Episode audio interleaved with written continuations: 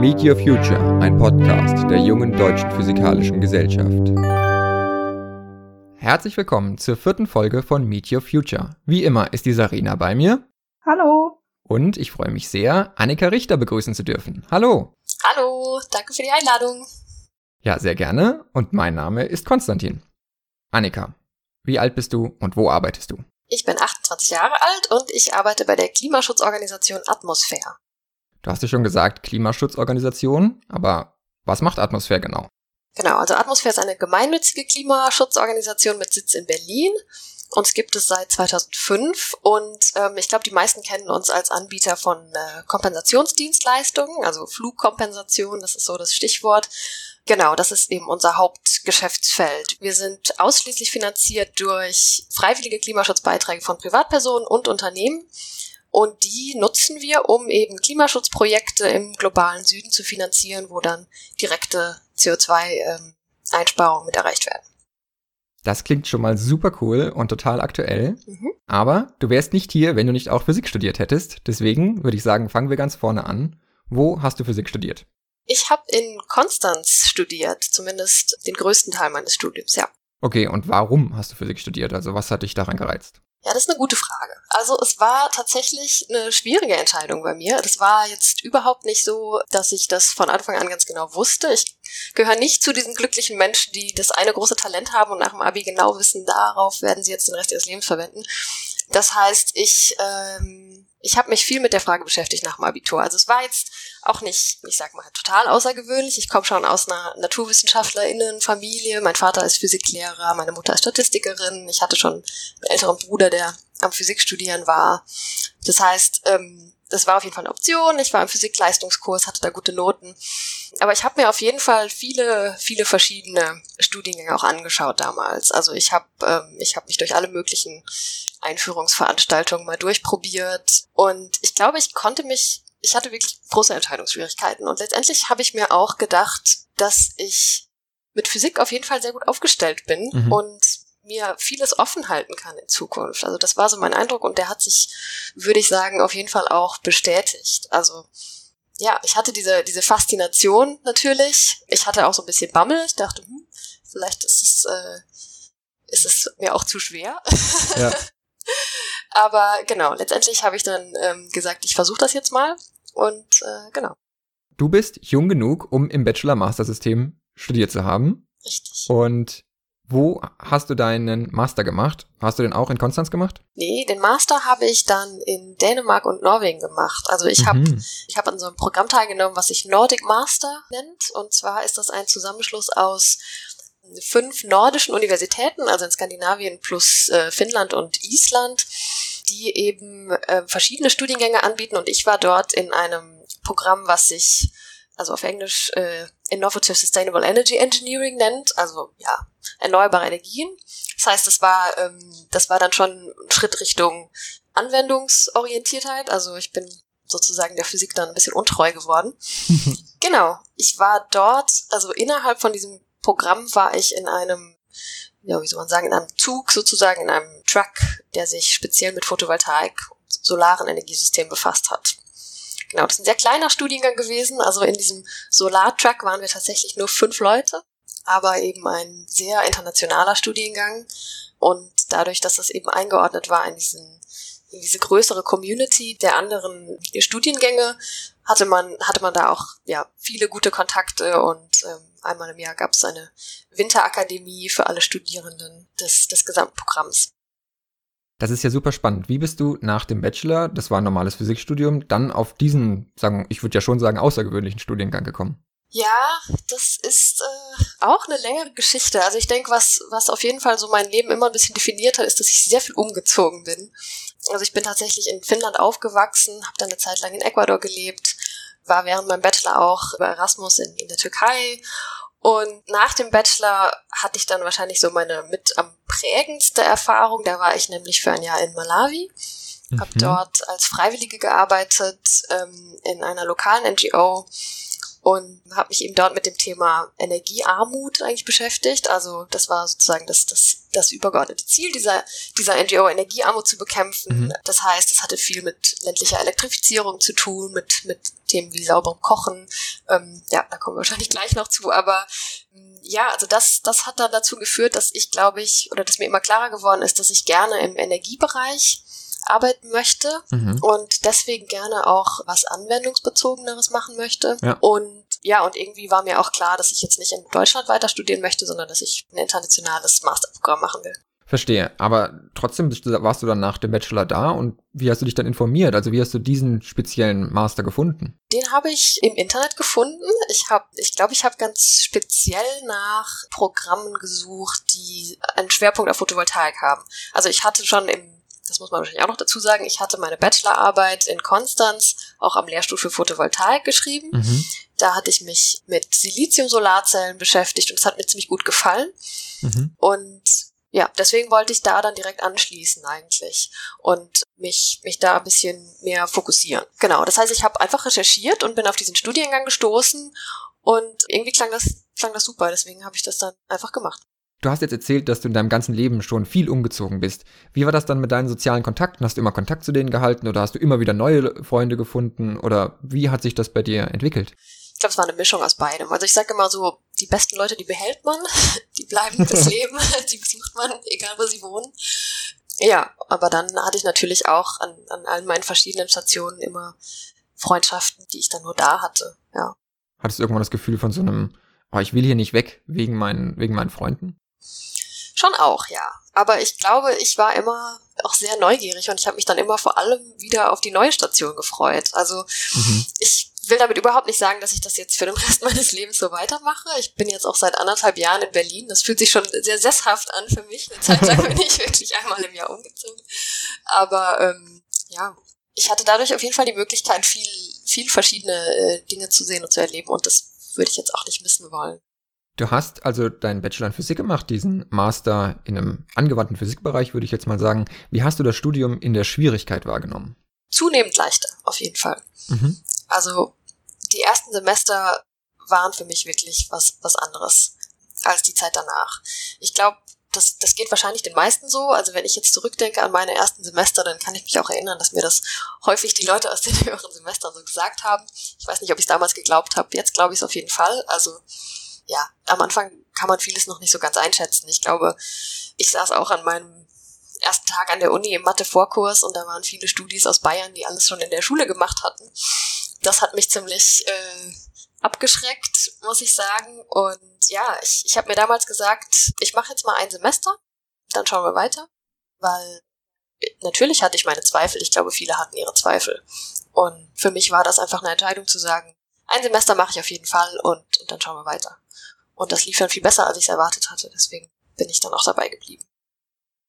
Und hattest du dann nach diesem Semester nochmal irgendwann dieses Gefühl oder hattest du irgendwann eine Prüfung, wo du gesagt hast, boah, also ich schaff das nicht, ich bin so verzweifelt irgendwie, dass ich sage, ich breche das doch noch ab? Ich kann mich jetzt nicht an einen bestimmten Moment erinnern. Also ich habe zum Glück alle Prüfungen immer geschafft. ähm, Sehr gut. Aber ja, ich glaube, also was ich doch sehr deutlich gespürt habe im Studium war, glaube ich, dass zumindest, also besonders am Anfang, dass es für, für viele ähm, Jungs im Studiengang was sehr Selbstverständliches war, Physik zu studieren. Beziehungsweise, wenn man nicht genau wusste, was man machen soll nach dem Abi, dann haben sich, glaube ich, viele Jungs vielleicht einfach dafür entschieden und das war nichts Außergewöhnliches. Das war bei mir und ich glaube bei den meisten meiner weiblichen Kommilitonen nicht so. Ich hatte das Gefühl, die haben sich alle schon sehr bewusst dafür entschieden und haben da auch, glaube ich, ein bisschen so gemischteres Feedback bekommen aus ihrem Umfeld. Also das, das war bei mir auf jeden Fall so, mhm. dass ich viel häufiger von Freunden oder Verwandten gefragt wurde, so, oh, willst du das denn wirklich machen? Was macht man denn eigentlich damit? Ja. Und ich glaube, das hat schon auch damit, also mit dazu geführt, dass ich immer mal wieder ähm, Zweifel hatte. Und ich habe das schon auf jeden Fall verinnerlicht. Und ich meine, man, man merkt es natürlich auch, als Frau in einem männerdominierten Bereich zu studieren. Also ähm, ja. Jetzt kommen wir schon zu einem Thema nochmal. Du hast nach deinem Master gesagt, du willst raus aus der Wissenschaft. Warum hast du keinen Doktor dran gehangen? Ja, das war auch keine einfache Entscheidung. Also ich habe lang mit dem Gedanken gespielt. Ich ähm, hätte auch die Möglichkeit gehabt, ähm, weiterzumachen in meiner Arbeitsgruppe, wo ich die Masterarbeit geschrieben habe. Mhm. Und ich glaube, das hatte ja verschiedene Gründe. Also zum einen hat sich so im Laufe meines Lebens, im Laufe meines Studiums der Gedanke durchgesetzt, dass ich was im Bereich Klima, Energie Umweltschutz machen möchte. Mhm. Auch wenn ich noch nicht so ganz wusste, was das dann konkret sein sollte.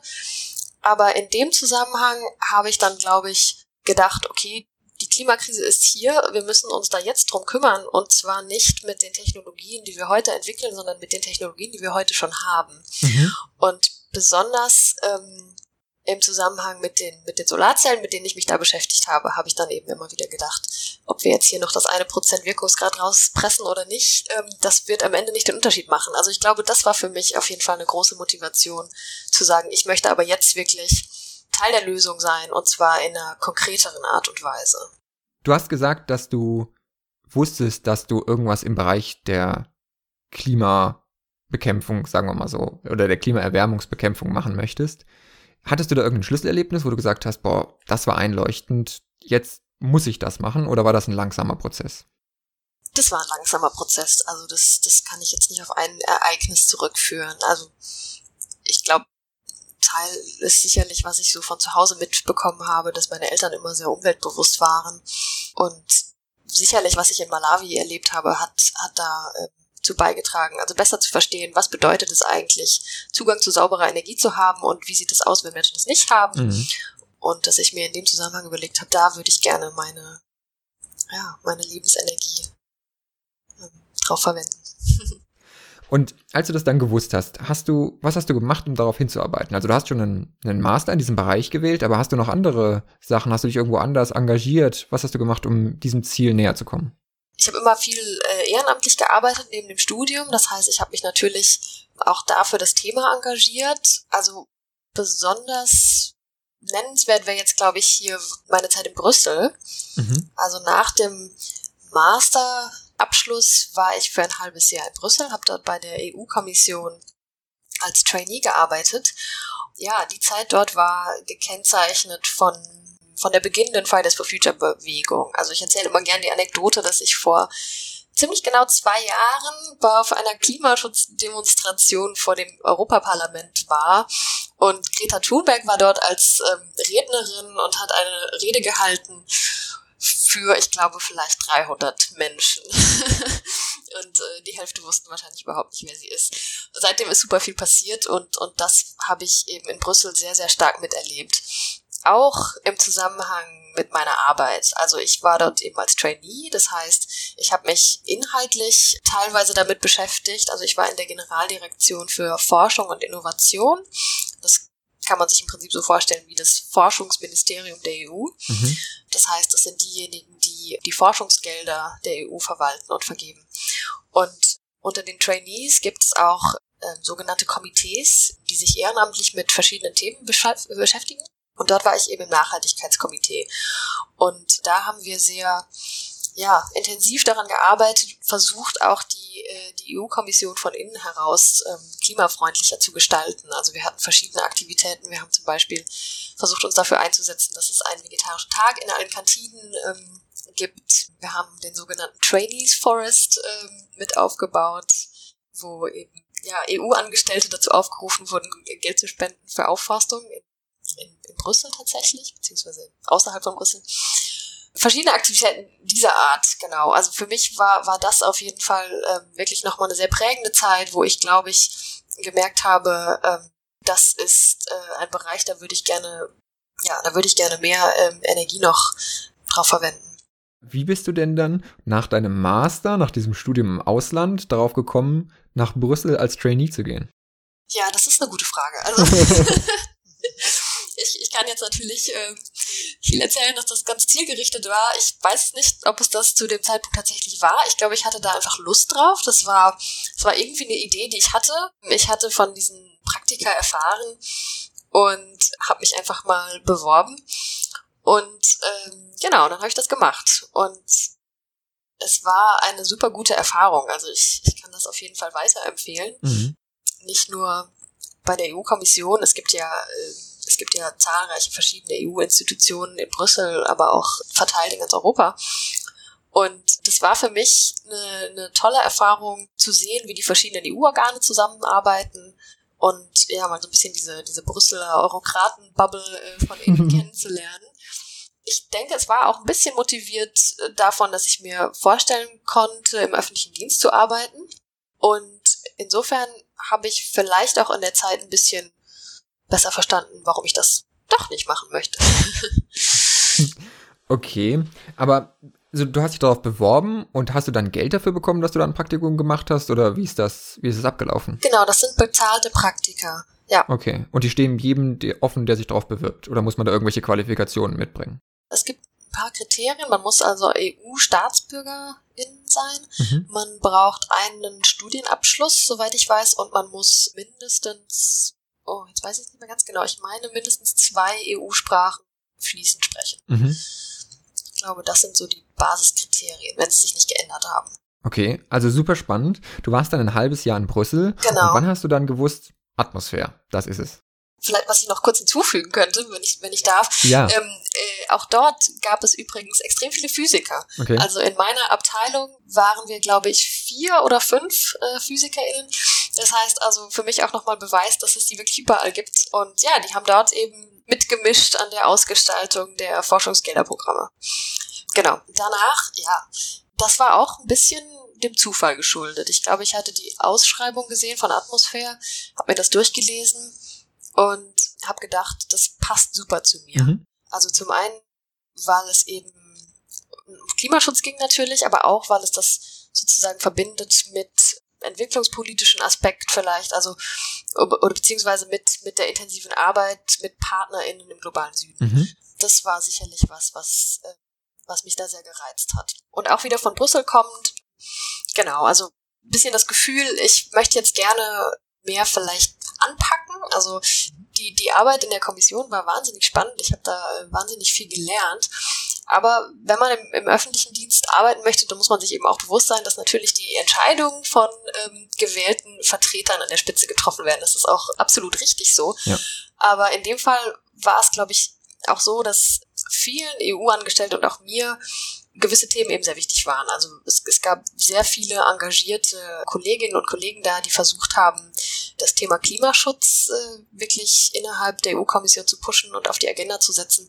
Aber man hat eben, ja, also man, man ist begrenzt natürlich in seiner Einflussnahme. Und äh, ich glaube, das war, das war auch dann mit ein Grund für mich zu sagen, ich würde jetzt gerne wirklich sehen, dass ich direkte, direkte ja, CO2-Einsparungen mit meiner Arbeit verursachen kann. Verstehe. Du bist jetzt bei Atmosphäre. Wie lange arbeitest du da schon? Bin bei Atmosphäre seit anderthalb Jahren. Okay, und du hast dich da beworben, du bist da hingekommen. Wie sieht jetzt dein Arbeitsalltag aus? Also, was machst du da bei Atmosphäre? Mhm. Also ich bin Projektentwicklerin, mhm. beziehungsweise Projektmanagerin, aber eigentlich ähm, ist es eher Projektentwicklung, die ich mache.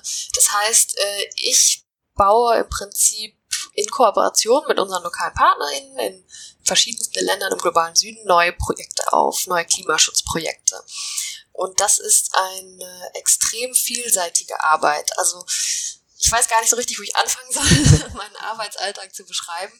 Mm, ein Teil meiner Arbeit ist es, Projektvorschläge zu prüfen. Also bei uns gehen regelmäßig Vorschläge von außen ein äh, für Klimaschutzprojekte. Die schaue ich mir dann an. Äh, also ich mache dann eine technische Prüfung, ich mache eine finanzielle Prüfung. Aber wir entwickeln auch Projekte aus, aus eigener Initiative heraus. Also zum Beispiel bin ich jetzt gerade dabei, mehrere Projekte in Malawi aufzubauen. Also das ist eben auch das Schöne. Wir haben sehr viel Eigeninitiative oder wir können sehr viel Eigeninitiative zeigen bei Atmosphäre. Und persönliche Kontakte spielen da auch eine sehr große Rolle. Also für mich war es auf jeden Fall eine äh, ja, also eine, eine, sehr wertvolle Ressource, dieses Netzwerk im, im Energiebereich in Malawi zu haben. Mhm. Genau. Und dann entwickeln wir eben diese Projekte. Das heißt, also wir schauen natürlich, welche Technologien passen in welchen Kontext. Also wir, wir arbeiten mit sehr vielen unterschiedlichen Technologien, vieles vieles auf Haushaltsebene, also wo es wirklich um effiziente Öfen geht mhm. oder um Biogasanlagen, Kleinanlagen, bis hin zu äh, 3 Megawatt Solar-Mini-Grids Kleinwasserkraftanlagen. Also es ist, es ist eine breite Spanne von Technologien, die wir einsetzen. Und genau, und da, da habe ich eben sehr viel Freiheit, ähm, eigene Ideen einzubringen, eigene Projektvorschläge zu entwickeln. Genau, das heißt, mein Alltag besteht zum sehr großen Teil natürlich aus der Kommunikation mit unseren lokalen PartnerInnen, aber nicht nur. Also es ist auch sehr viel, vielleicht nicht viel, aber es ist auch die die Außendarstellung unserer Projekte natürlich in Deutschland oder eben gegenüber den ähm, SpenderInnen. Es ist auch überraschend viel so Dinge wie Vertragsausarbeitung, Businessmodelle prüfen, also auch vieles, was ich jetzt nicht unbedingt erwartet hätte. Mhm. Vieles, was für mich auch ganz neu war. Ja, vielleicht kannst du das nochmal so ein bisschen erklären. Also dieses Atmosphäre, so aus meiner Perspektive ist das immer so, ich kenne das halt vom Fliegen. Genau. Man hat irgendwie einen Flug, dann berechnet mir Atmosphäre, wie viel CO2 in diesem Flug produziert wurde und dann sagt ihr mir, ihr braucht jetzt, was weiß ich, 15 Euro und wenn ich euch das gebe, dann schafft ihr irgendein Projekt, von dem hast du gerade erzählt, ja. um genau diese CO2-Menge zu kompensieren. Mhm. Aber wie, wie macht ihr das? Also ihr habt diese Projekte, die du gerade erzählt hast, aber sagt ihr dann, okay, dieses Projekt, das kompensiert jetzt so und so viele Tonnen CO2 und dann finanziert ihr das sozusagen durch die Spenden, die ihr reinbekommen habt. Genau. Also wir müssen natürlich sicherstellen, dass wir dann auch wirklich dieses CO2 einsparen. Mhm. Und das machen wir, indem wir unsere Projekte zertifizieren unter den höchsten internationalen Standards, die es aktuell gibt. Das ist zum einen der UN-Standard Clean Development Mechanism, der noch äh, aus dem Kyoto-Protokoll stammt, äh, und zum anderen der Gold Standard, das ist ein unabhängiger Standard, der von äh, Umwelt-NGOs ins Leben gerufen wurde. Und diese Standards haben Methodologien, nach denen die äh, Emissionseinsparungen berechnet werden. Mhm. Das heißt, das ist auch ein großer Teil meiner Arbeit, zu gucken, welche Technologie, äh, welche Methodologie können wir anwenden für diese Technologie, worauf müssen wir achten. Und dann natürlich auch die äh, Prüfung, dass das alles so funktioniert, wie wir uns das vorgestellt haben.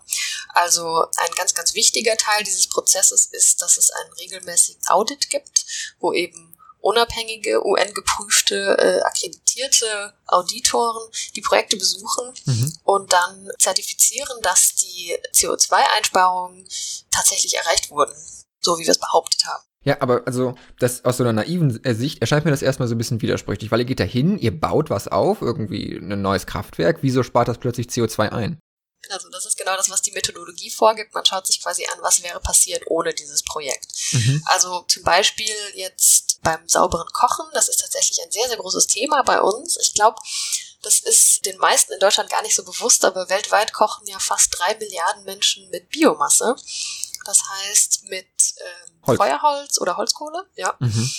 Und das ist kein, in, in, in vielen Fällen ist das kein besonders effizienter Prozess. Also das, mhm. das kennt man ja auch aus dem Haushalt hier in Deutschland. Die Bereitstellung von thermischer Energie ist sehr, sehr, ist ein, also ein sehr großer Energiefresser. Ja. Also ne, bei uns sind das vor allem die Heizkosten.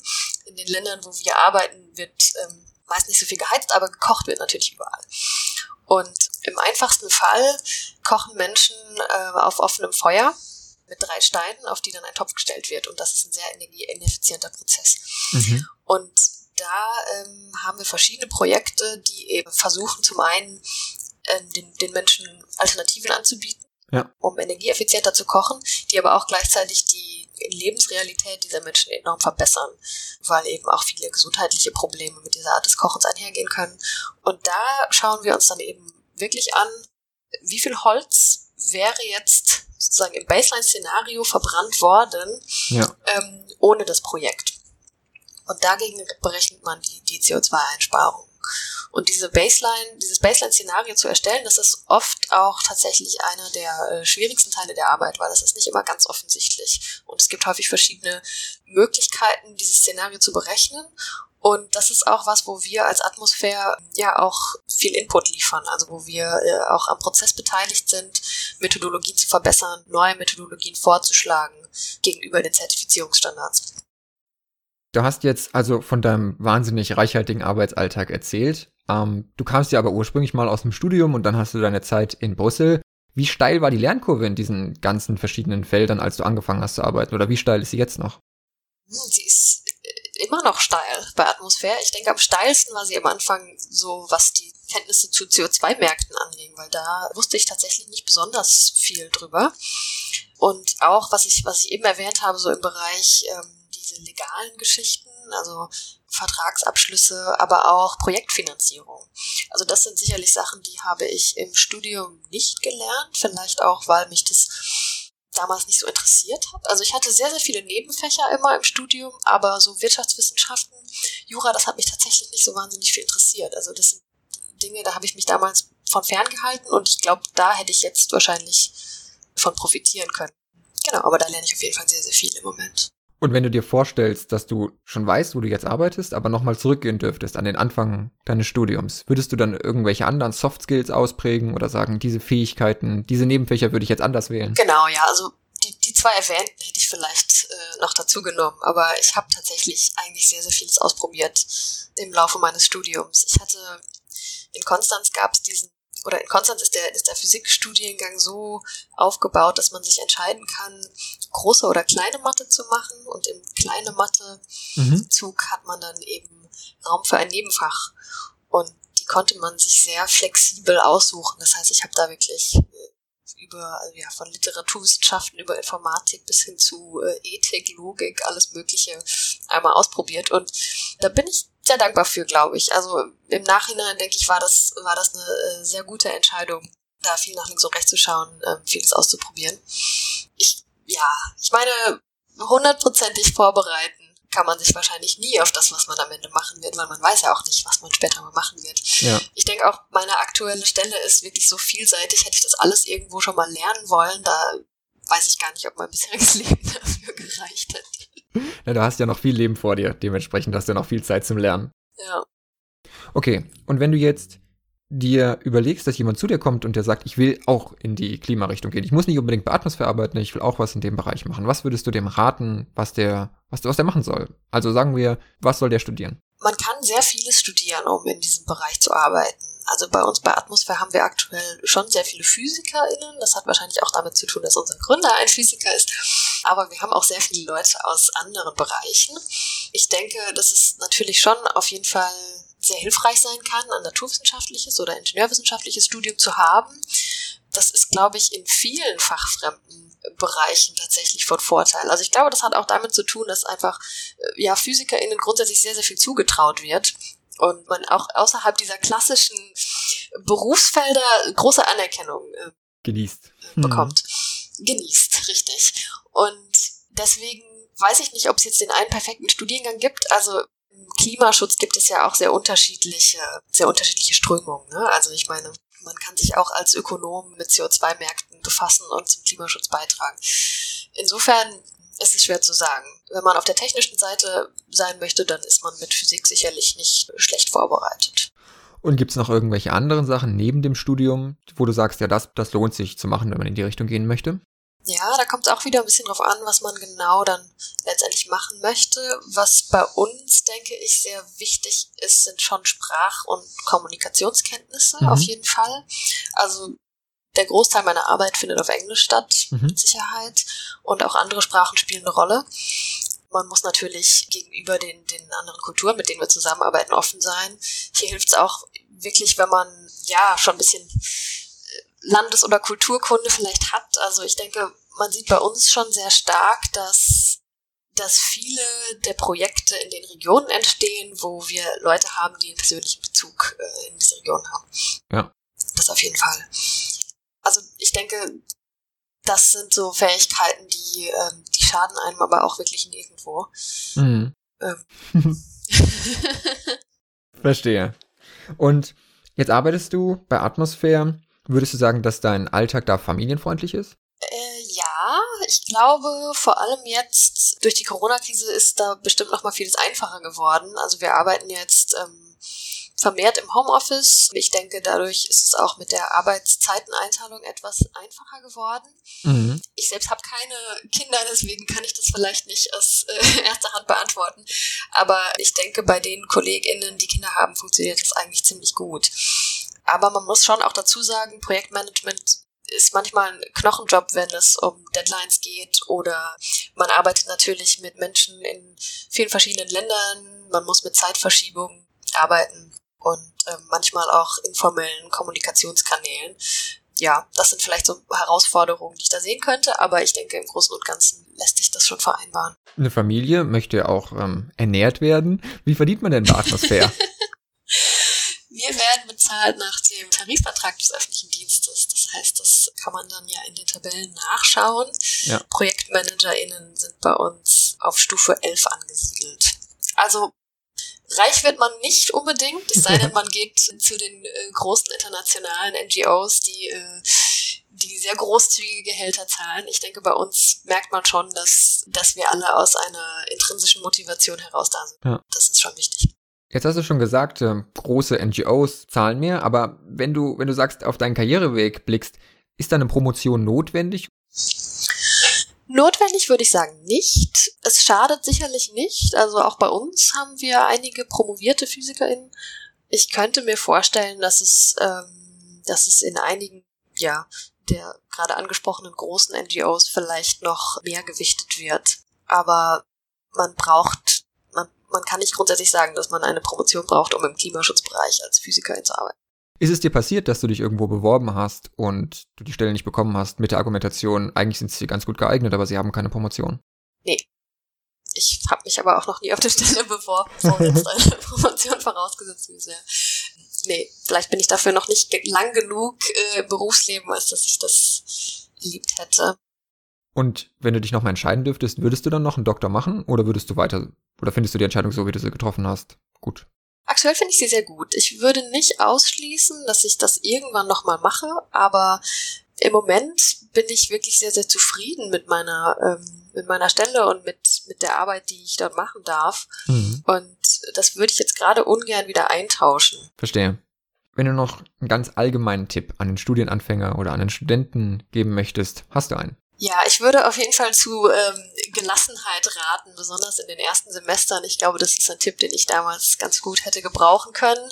ähm, und vielleicht auch besonders den Mädchen unter den Studis würde ich Durchhaltevermögen wünschen und sich, äh, ja, wie soll ich sagen?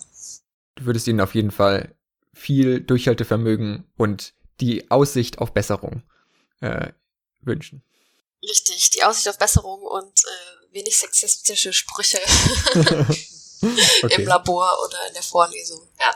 Ist dir das passiert, dass du das Gefühl hattest, du wirst diskriminiert aufgrund deines Geschlechts im Studium? Ähm, diskriminiert ist ein großes Wort. Also also im, im Laufe meines Studiums ist es mir auf jeden Fall schon passiert, dass, dass ich dumme Sprüche gehört habe und das ist, glaube ich, auch allen anderen ähm, Frauen in meinem Studiengang passiert. Also im Sinne von, oh, können wir diesen Versuchsaufbau jetzt hier alleine stehen lassen, wenn nur Frauen da sind oder sowas. Mhm. Ähm, vielleicht hat sich da auch schon viel getan in den letzten Jahren. Das würde mich sehr freuen, wenn das ja. mittlerweile anders ist. Aber es gab auf jeden Fall, es gab auf jeden Fall solche Geschichten. Und das äh, war nicht immer so schön für uns, glaube ich. Okay. Dann noch eine Frage zum Abschluss. Würdest du wieder Physik studieren? Ich weiß es tatsächlich nicht. Ich, ähm, wahrscheinlich schon, ja. Aber ich, ich habe manchmal das Gefühl, ich, ich bin äh, am, am gleichen Punkt, äh, wo ich auch ähm, nach dem Abi war, dass ich, dass ich manchmal noch nicht so ganz genau weiß, äh, wo mich mein Leben noch so hinführen wird und dass ich mir sehr vieles vorstellen kann. Aber das Physikstudium hat mich darauf sehr, sehr gut vorbereitet, was ich jetzt mache. Vielleicht nicht, äh, nicht nur inhaltlich, aber ähm, auch einfach deswegen, weil ich wirklich gelernt habe, mir komplexe Inhalte anzueignen. Ich habe gelernt, auch Frustration auszuhalten. Ähm, ich habe gelernt, was durchzuziehen und, und das ist wirklich viel wert. Mhm. Und ja, also wenn ich zurückdenke an meinen Studienalltag, ich hatte viele FreundInnen in unterschiedlichsten Studienbereichen und viele von denen hatten wahrscheinlich dann mehr so das, was man sich unter dem wilden Studieleben vorstellt, weil, ähm, weil wir in Physik natürlich schon sehr viel Zeit auch am Schreibtisch verbracht haben. Das hat mich damals, glaube ich, manchmal ein bisschen geärgert, aber ich glaube im Nachhinein, ich bereue das nicht. Also ja, ich würde es wahrscheinlich wieder tun. Sehr gut. Das war ein sehr schönes Schlusswort. Vielen, vielen Dank, Annika, für dieses tolle Interview. Es war wahnsinnig spannend und wir wünschen dir natürlich weiterhin alles Gute und drücken die Daumen bei der Bekämpfung der Klimaerwärmung. Dankeschön. Das war die vierte Folge unseres Podcasts Meet Your Future. Falls ihr das Interview gehört habt und selber noch ein paar Fragen an Annika habt, könnt ihr die gerne stellen. Anfang 2021 wird es ein QA mit ihr geben. Guckt einfach im Veranstaltungskalender der JTPG nach und meldet euch an. Falls ihr sonst noch Fragen, Anregungen oder Kritik habt, schickt sie uns gerne an podcast.jtpg.de. Ansonsten würden wir uns freuen, wenn ihr auch bei der nächsten Folge wieder dabei seid.